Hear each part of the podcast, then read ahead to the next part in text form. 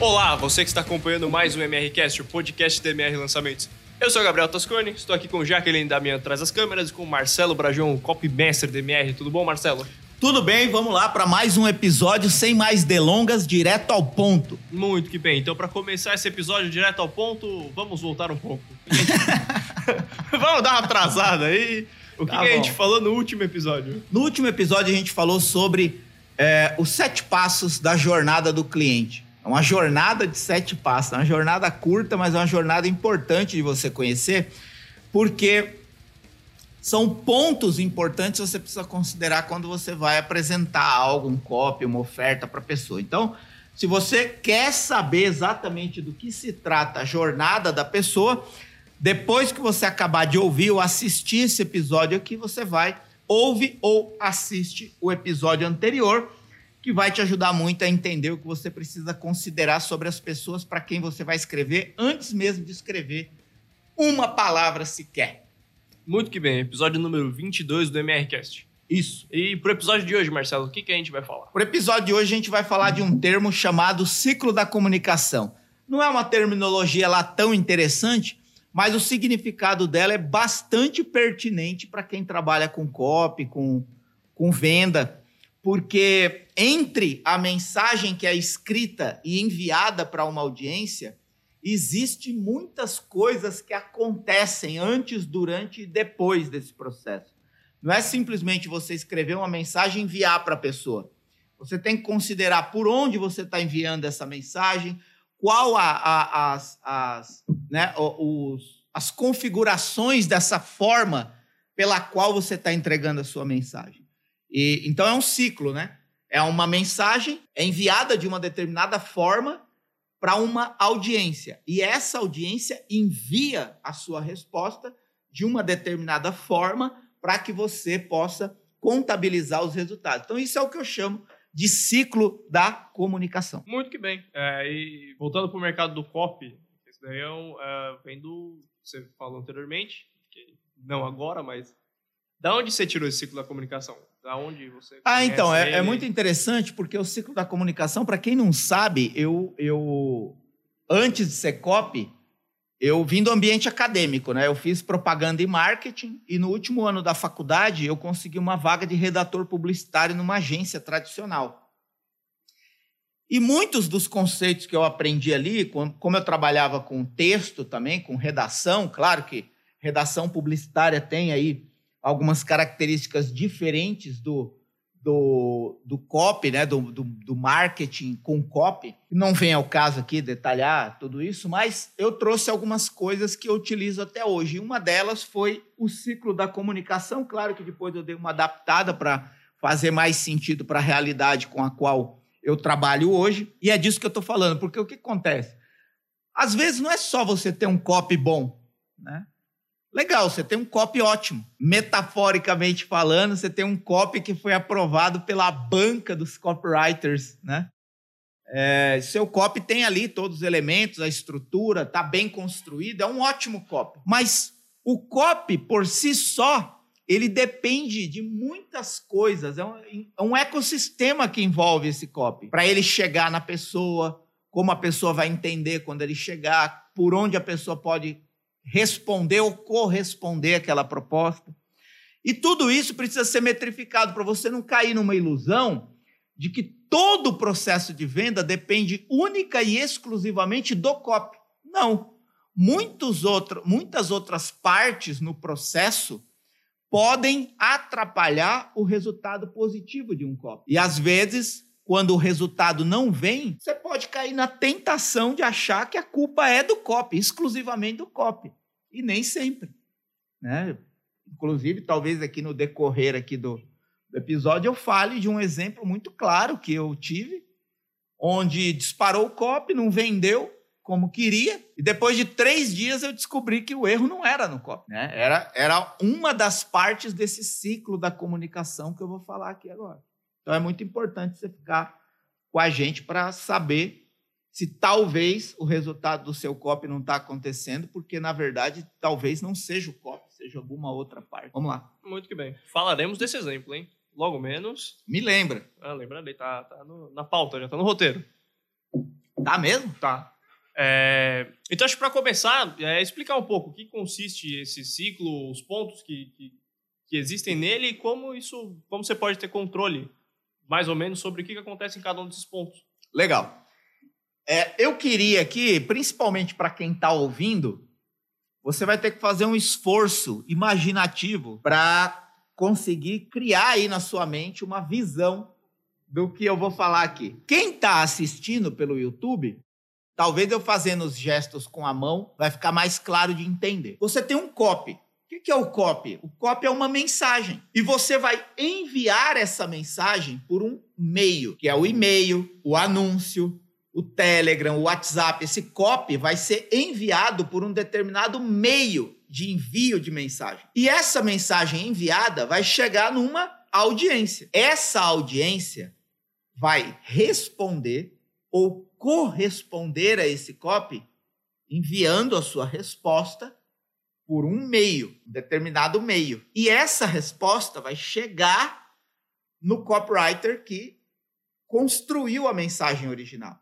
E assim ele vai contabilizar o que a gente chama de taxa de conversão, taxa de retorno, taxa de resposta. E eu não estou falando aqui só da venda. Estou falando aqui, às vezes, você manda um e-mail, por exemplo, no meu fluxo, para quem participou das participa ou participou das aulas ao vivo de quinta-feira, quando a gente inaugurou a comunidade Cop Sniper, é, antes de inaugurar a comunidade Cop Sniper, quando a pessoa se inscrevia para participar das aulas de quinta-feira, essa pessoa recebia um fluxo de e-mails de, boa, de boas-vindas. E um dos e-mails eu pedia: Ó, oh, me responde esse e-mail para eu saber que está tudo certo e que isso está chegando na sua caixa de entrada. Claro que isso foi criado para aumentar a reputação do IP, para saber também se a pessoa de fato está recebendo, mas para aumentar a reputação do IP, porque um e-mail respondido é, escrito aumenta né, a, a reputação do IP, da ferramenta e tal, não sei o quê. Mas é claro que nem todo mundo que recebe esse e-mail vai me responder. E aí eu vou medir a taxa de resposta e ver se eu posso melhorar alguma coisa na minha mensagem para otimizar isso. É disso que eu estou falando. Não é necessariamente sempre somente utilizar esse ciclo da comunicação, a, a análise desse ciclo da comunicação, para metrificar a taxa de conversão, de venda, mas também para conseguir ver se as pessoas estão entendendo a sua mensagem, estão respondendo ou correspondendo a essa sua mensagem do jeito que você quer. Então, você tem uma mensagem que vai ser enviada para uma audiência que vai dar uma resposta que você vai contabilizar para saber se você precisa manter, otimizar, corrigir. Então, quem está ouvindo aí, faz o esforço aí de um ciclo, né? imagina um, um círculo onde tem mensagem, meio, audiência, resposta, né? E aí, no meio desse ciclo, tem um detalhe importante que a gente vai tratar aqui, que é o ruído. O que é um ruído? Um ruído é qualquer coisa que pode atrapalhar o fluxo dessa comunicação. E dos ruídos, sobre os ruídos que você precisa prestar atenção, eu vou falar mais para frente. Mas é simplesmente para você entender. Você tem uma mensagem que vai ser enviada para uma audiência. Para essa mensagem chegar para uma audiência, ela se utiliza de meios de envio.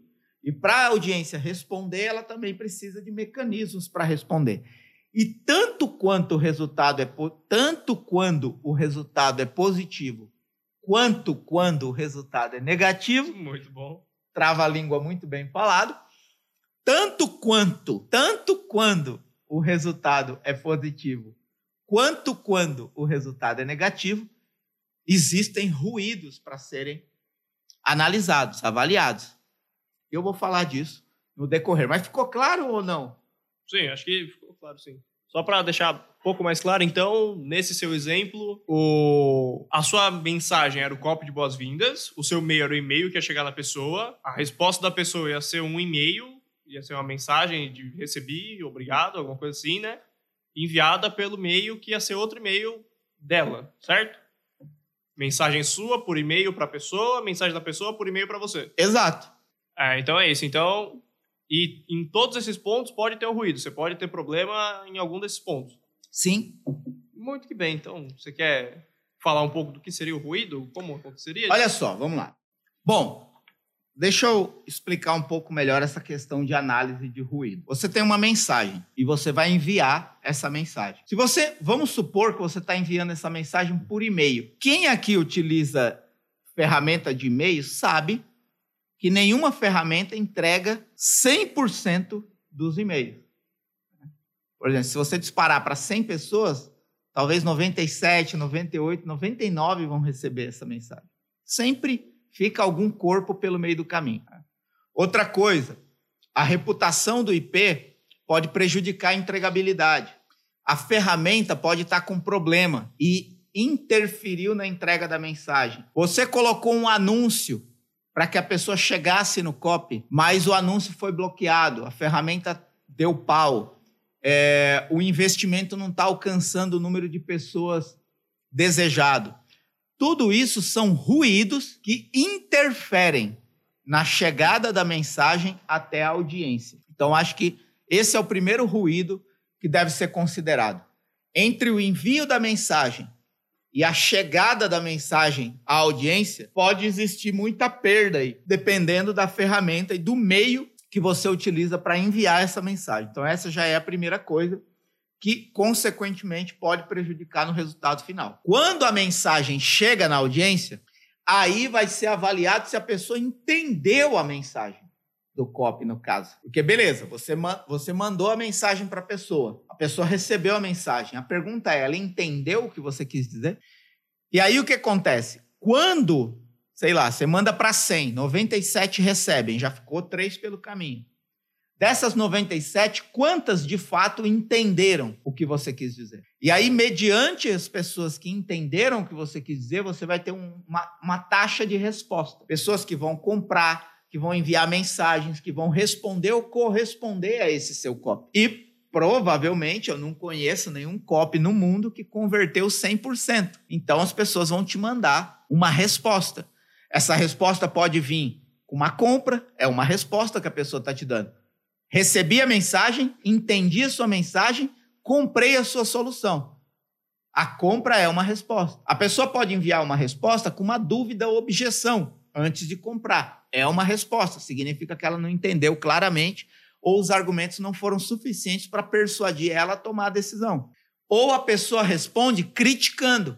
Significa que algo que você disse no copy incomodou a pessoa de tal forma que ela não só não entendeu, como ela não gostou. E existe uma outro, um outro tipo de resposta, que é a não resposta. A não resposta é uma resposta válida para você metrificar. Quando as pessoas não respondem e nem correspondem ao seu copy, você não pode ignorar. Porque se você manda um copy para 100 pessoas, 97 recebe e 20 compram, 77 pessoas pelo caminho, que não te responderam nada, que não te perguntaram nada, que não te criticaram. É o que eu chamo de corpos pelo caminho. Então, mesmo que a sua taxa de 20% de conversão seja satisfatória para a sua meta, você ainda tem que se questionar qual foi o ruído que interferiu na compreensão e na decisão dessas 77 pessoas que não decidiram. Eu sei que eu estou falando muitos números aqui, mas é para você entender esse ciclo da comunicação. Você tem uma mensagem que vai ser enviada para 100 pessoas. 97 recebe porque teve um ruído na entregabilidade da ferramenta. Dessas 97 pessoas, 20 compram, por exemplo. 77 não fizeram nada. Você vai simplesmente abandonar essas 77 ou você vai se questionar sobre o que poderia ter sido feito para que essas 77 pessoas também tomassem uma decisão positiva, como as 20 que compraram. Né? É aí que está. Aí, mais ainda, você tem que procurar o ruído, porque o que acontece? É o que eu disse. Nenhum copy converte 100%. Então, se você manda um copy e não converte 100%, apesar de ter convertido bem para sua meta, não é legal você ignorar talvez a maioria que não comprou. E aí, qual é o ruído? O que poderia ter sido modificado no copy? O que poderia ter, ser, ter sido modificado nas formas de entrega dessa mensagem? e o que poderia ter sido modificado de canais abertos para essa pessoa poder se conectar comigo, mandar perguntas, dúvidas, sugestões, opiniões sobre a mensagem que ela recebeu. Porque se a pessoa também tem um canal aberto de falar com você, você consegue quebrar muita objeção e converter depois. Mas você precisa estar muito atento que nem todo resultado é somente do copy. Você pode ter um problema aí na ferramenta de entrega da mensagem, você pode ter uma, um problema na compreensão da mensagem quando ela chegou na audiência, você pode ter um problema que a pessoa não consegue acessar você para fazer uma pergunta, tirar uma dúvida ou falar alguma coisa. Então, o que, que eu estou querendo dizer? É que quando você manda o copy para alguém, mesmo se ele dá resultado, você ainda tem que procurar o ruído que pode ter interferido na decisão das pessoas que não compraram, que não tomaram uma decisão satisfatória. É, isso é o ciclo da comunicação. Né? né? Essencialmente, esse é o ciclo da comunicação. Uma comunicação só pode ser dada como boa, vamos dizer assim, essa, essa comunicação atingiu o objetivo quando o ciclo é fechado. Você tem a mensagem, enviou a mensagem e a pessoa correspondeu ou respondeu a essa mensagem. Ok, fechou o ciclo da comunicação. Eu enviei uma mensagem que a pessoa recebeu, ela entendeu e me respondeu. Todas as pessoas que não fecham esse ciclo, você precisa olhar com atenção. Se você não converteu, o ruído pode estar no copy, nas ferramentas de entrega ou nos canais de resposta. Se você atingiu a meta, o foco deve estar nas pessoas que não compraram, né, que não responderam. Para você sempre otimizar essa taxa de resposta. Né? É, é, é isso, né? Pode parecer uma coisa fora do copy, né? Eu falo muito de copy, de texto, de escrever e tal, e, de repente, esse ciclo da comunicação pode ser uma coisa desconectada do ambiente copy, mas não. É, é, e aí eu vou dar o exemplo que eu falei que o disparei um copy, o copy não vendeu, vendeu, vendeu muito pouco. E aí, depois de três dias, eu descobri que o erro não estava no copy. Apesar de, a princípio, eu pensar que o erro estava no copy. Escrevi uma, era uma carta de vendas. E essa carta de vendas foi disparada por e-mail. Além do disparo por e-mail, foi feito um banner, uma, uma imagem com uma chamada que colocou no site. Quando as pessoas clicavam nesse banner, elas iam para a carta de vendas. Até aí tudo bem. O que aconteceu? Disparou o e-mail para a carta de vendas e naquele dia sei lá, vendeu 40 unidades. Era muito pouco. A gente esperava, sei lá, 300 unidades vendidas. Vendeu só 40 no dia inteiro. A gente esperava 300 só naquele dia. Vendeu 40. Aí, claro, né? Pô, copy não funcionou, copy não deu certo e tal. Beleza. Três dias depois, eu entrei no dashboard de resultado e vi que o copy estava vendendo. Aí eu fui procurar de onde estavam vindo as vendas. E as vendas estavam vindo do banner. Ou seja, disparou o e-mail e não vendeu nada. No primeiro dia, o banner não vendeu nada. Por que, que depois, no segundo e no terceiro dia, o banner vendeu muito? Porque houve alguns ruídos nesse ciclo da comunicação que eu fui investigar. Primeira coisa que eu descobri: o e-mail foi disparado para a base errada. Já é um baita do ruído. Exato. O e-mail foi disparado para a base errada. Era um produto criado para quem já era cliente da empresa, que não tinha conexão com quem ainda não era cliente. Consequentemente, o erro do disparo foi ter enviado o e-mail para quem ainda não era cliente. Não houve conexão de interesse. Segundo erro identificado, o banner ficou travado. Ele, ele não subiu automaticamente. Ele ficou travado. E aí, só no segundo dia, a pessoa que cuidava dessa parte técnica viu que o banner não tinha subido e corrigiu o erro e subiu o banner. Então, no primeiro dia inteiro, eu não verifiquei se o banner estava lá. O banner não tinha subido. E como o e-mail foi disparado para a base errada, não vendeu nada.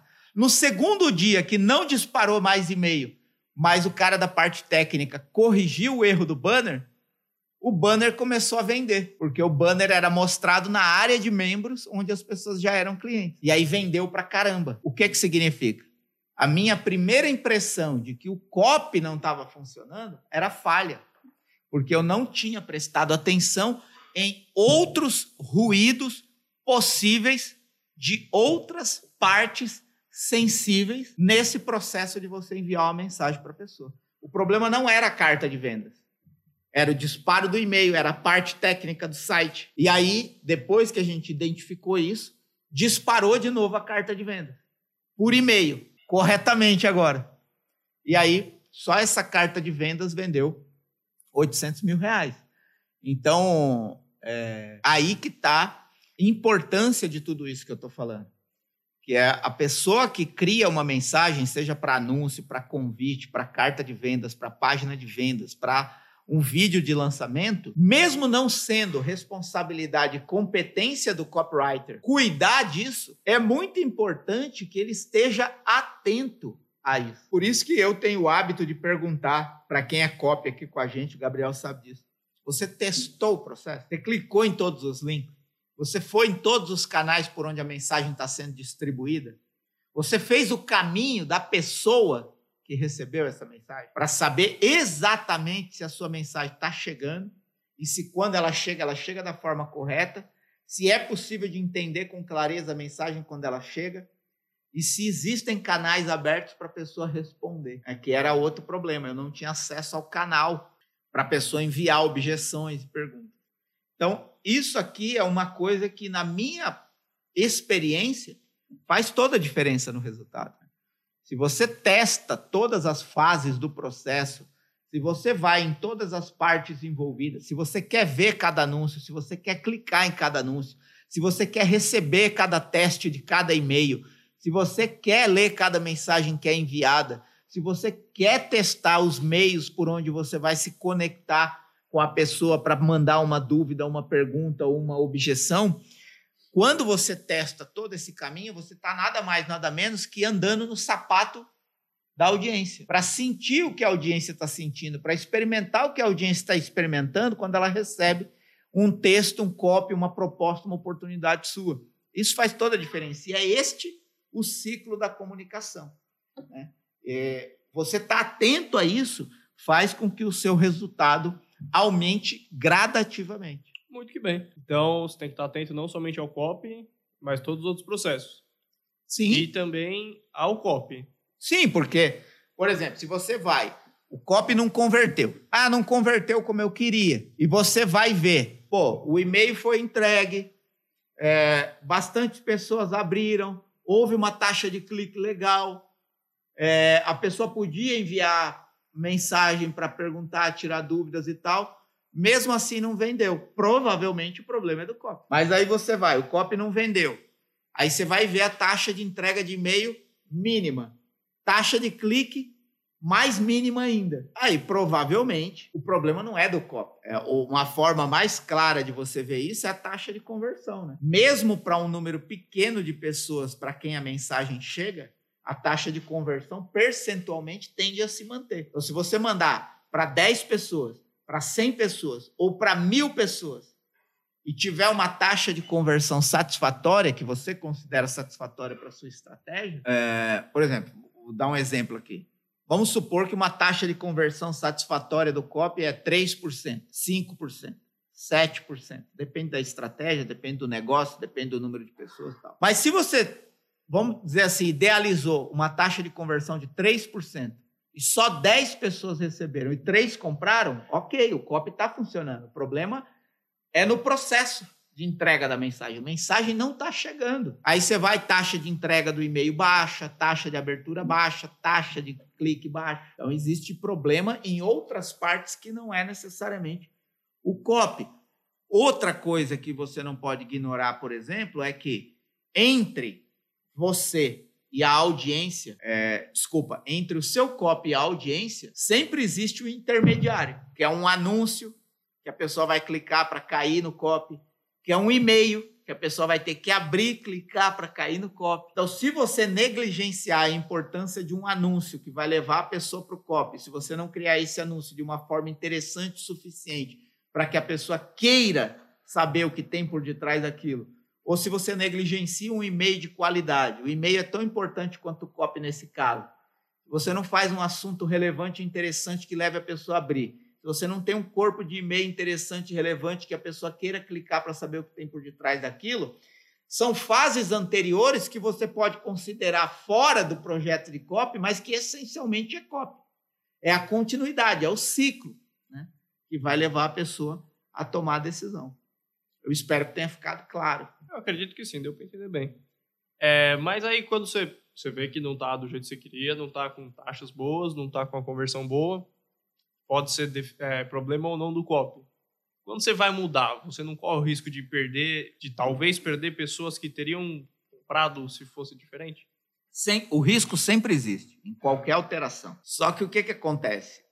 É, acho que é muito boa a sua pergunta e eu vou colocar aqui dois cenários. Não vendeu, ou vendeu muito pouco. Praticamente você não tem nada a perder. Então é melhor mudar para ver se melhora. Né? Porque diante de algo que já não deu certo, qual o problema de mudar? O máximo que pode acontecer é continuar não dando certo. Mas a chance de você mudar e melhorar é 50-50. Então vale a pena o risco, percebe? Nem sei se existe risco aí. Não deu certo? Muda rápido. O mais rápido possível. Claro que quando você tem uma carta de vendas, uma página de vendas, você consegue fazer isso mais rápido. Quando você tem um vídeo, aí envolve gravação, edição, etc. Pode ser muito mais complicado você mudar. Beleza, deu resultado, mas eu quero que dê mais resultado. Deu um resultado bom, mas poderia ter dado um resultado maior? Espera acabar esse lançamento e muda para o próximo, porque você garante o resultado garante a taxa, os próximos dias até fechar, até encerrar as vendas e muda para o próximo. Ah, mas o meu está no perpétuo. Cria um copy paralelo para rodar para outra base para medir a taxa de conversão. Então você não faz a alteração no que está rodando e está vendendo bem. Você cria um, uma segunda, um segundo copy com as alterações para testar numa base igual. E aí, se esse segundo copy vende mais, você substitui o primeiro. Então, Fica claro? No caso do perpétuo, é melhor fazer assim. Tá? No caso de um lançamento que tem dia para encerrar as vendas, espera encerrar, deu o resultado legal, garante aquilo, e aí no próximo você faz alguma alteração. O que, que não é interessante é você mudar muitas variáveis. É, eu falei de muitas variáveis aqui. É, é, é copy, e-mail, enfim, né, muitas variáveis. O mais interessante é você mudar uma variável, por exemplo. Vou mudar o copy. Muda o copy. E, e, e, tenta mudar menos coisas, ou mudar só uma coisa. Por quê? Num processo que tem muitas variáveis, e qualquer projeto de venda na internet, ou qualquer projeto de venda mesmo físico, no mundo, no mundo físico, tem muitas variáveis, muitas partes envolvidas, muitos processos. Se você muda, vamos supor que existam 10 variáveis, são mais que isso, mas vamos supor que existam 10 variáveis. E de 10 você muda 3. Lá no final, você não tem 100% de certeza de qual dessas três variáveis foi alterada que de fato fez o resultado mudar. Por quê? Porque você mudou muitas variáveis. É difícil você dizer, ah, eu mudei o copy, mudei a segmentação, mudei a ferramenta de e-mail. Qual deles foi de fato responsável pela melhora do resultado? Foi os três? Foi um só? Você não tem essa certeza. Se você muda uma variável só, você sabe. Eu mudei essa variável, não fez nenhuma diferença. Posso mudar outra. Eu mudei essa variável e fez muita diferença. Legal. Agora eu posso mudar outra, porque eu sei que essa variável alterada melhorou meu resultado. Então, é percebe como tem que ser um processo cuidadoso e não é um processo da noite para o dia. Né? É um processo de atenção minuciosa e acompanhamento diário do processo que está acontecendo. Para você conseguir perceber onde está dando certo, onde pode estar tá dando errado, o que eu devo mudar primeiro, o que eu devo mudar depois, como eu vou medir essas alterações para saber se de fato isso surtiram, surtiu efeito é, no meu resultado e por aí vai. Né? Percebe como é um ciclo, é um ecossistema, envolve muitas variáveis e o copywriter precisa estar atento. Porque o que, acontece? Eu, eu, gosto de dizer isso, né? Se você escreve um copy e ele dá certo, talvez lembrem de você. Talvez lembrem do copy. Agora, se der errado, com certeza você é o primeiro a ser lembrado. Por quê? Copy é sempre a parte mais sensível do processo. A parte que está mais em evidência. Para você gerar tráfego, você precisa de copy. Para você se relacionar com a sua audiência, você precisa de copy. Para você fazer uma proposta para sua audiência, você precisa de copy. Para você lidar com os compradores, você precisa de copy. Para você quebrar a objeção de quem não comprou, você precisa de copy. Então, é a parte que mais aparece no processo. Só que se vende, aí é todo mundo juntão, nós conseguimos, é nós. resultado é nosso, vamos comemorar. Se der errado, ninguém vai querer entrar no bolo da crítica. Foi o copy que não funcionou. Ou o tráfego, né? O segundo lembrado. Percebe? Então, é, o copywriter tem que ter muito essa maturidade de entender que isso vai acontecer sempre, né? É, eu tenho experiência nesse, nesse, mercado há muitos anos e toda vez que o copy dá certo, a gente comemora junto. Toda vez que o copy dá errado, a paulada cai na minha cabeça. Só que o que, que acontece? Se a paulada vem na minha cabeça e eu acompanhei todo o processo, eu consigo dizer: peraí, eu vi isso, eu vi isso, eu vi isso, eu vi isso, que pode ter impactado no resultado negativo desse copy. Ou simplesmente eu ser coerente, maduro o suficiente para falar: cara, eu acompanhei, estava tudo certinho, foi o copy mesmo que não funcionou. O copywriter tem que ter essa maturidade, mas ele só vai ter argumento para esclarecer, para reconhecer que o copy deu errado, ou para defender que o copy de fato não está errado e pode ser outra parte, se ele acompanhar o processo. Senão tudo é achismo. E de achismo não se chega a nenhuma solução. E daí também eu emendo uma última coisa, né? O copywriter deprimido, ele não tem capacidade de análise. Então, se o copy deu errado, meu, vai para o cantinho, chora por cinco minutos, lamenta por cinco minutos, enxuga a lágrima e volta volta, mano. Como se nada tivesse acontecido. É, é do jogo. Nenhum time ganha sempre. Todas. Meu, deu errado, lamenta por cinco minutos e volta. Próximo, próximo, próximo. Nenhum resultado negativo anterior tem poder sobre o seu copy de hoje. Porque você sempre pode atingir o resultado que você ainda não atingiu. Ah, deu muito certo. Vamos festejar para o resto da vida? Não. Cinco minutos. Comemora por cinco minutos. Depois volta e vai para o próximo projeto porque resultado passado não garante resultado hoje. Não é porque eu vendi milhões no copy anterior que no copy de agora é garantido que eu vou vender milhões. Percebe? Então, essa parada do ciclo da comunicação é importante o copywriter estar tá presente para ele saber o que está acontecendo eu costumo me inscrever nas listas daquilo para o qual eu escrevo como se eu fosse um cliente. Eu me inscrevo até com outro e-mail. Aí eu recebo os meus e-mails, eu sou impactado pelo remarketing, eu recebo os anúncios, eu testo a compra, eu leio o copy que eu escrevi quando ele chega. Por quê? Estou vestindo a pele da audiência que está recebendo o copy. E quanto mais o copywriter tiver coragem, maturidade, equilíbrio e gana de fazer isso, melhor os resultados dele vão ser, porque ele está atento. Por exemplo, nesse, nesse lançamento da comunidade Cop Sniper, eu era impactado por anúncio, por remarketing, eu mandava, pô, galera, corrija essa palavra. Pô, vamos trocar essa frase por isso. Por quê? Porque eu eu estava ali na pele da audiência, o que, o que me incomoda, o que me agrada, é, para a mensagem ser mais efetiva. E aí a gente teve um resultado muito bom. Né?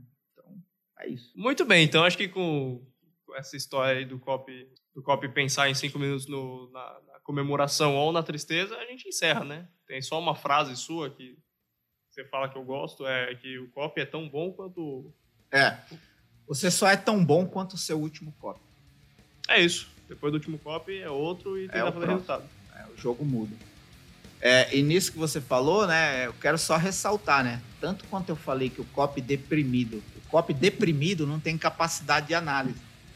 Mas o copy, vamos dizer assim, orgulhoso, excessivamente orgulhoso, também perde a capacidade de análise. Porque ele cai no excesso de confiança. Ah, eu fiz um copy que vendeu milhões, então eu sou bom. Ele, ele desliga o radar dele e liga o piloto automático. E no piloto automático, você tem menos capacidade de criar copies bons. Tem que estar com a mente ativa, radar ligado, para escrever copies então, se você ficar excessivamente orgulhoso com o resultado anterior, existe uma grande chance de você cair na armadilha do excesso de confiança em si mesmo. E o próximo projeto, simplesmente porque você confiou demasiadamente em algo que já passou. Para encerrar, é, quero só dizer uma coisa: não tem nada a ver com palavras, com aquilo que você fala, com o que a pessoa entende. Anota isso. Você que está ouvindo, você que está assistindo, anota isso. Copy não tem a ver única e exclusivamente com palavras, com a organização das palavras, com escrever bem as palavras. Copy tem a ver com o que a pessoa entende. Porque você pode escrever um copy incrível para você, incrível para os outros copies, mas quando cai na audiência, ela sequer entende o que você quer. E copy que é bom não é o copy bem escrito que impressiona outros copywriters. O copy bom é o copy que vende. Ponto final. Eu tenho copy que vendeu muito bem, mas que se eu não falar que vendeu, colocar na banca dos copywriters para ser analisado, aí vão ficar procurando. Ah, mas a big idea, mas a pub, mas a promessa precisa ser alterada.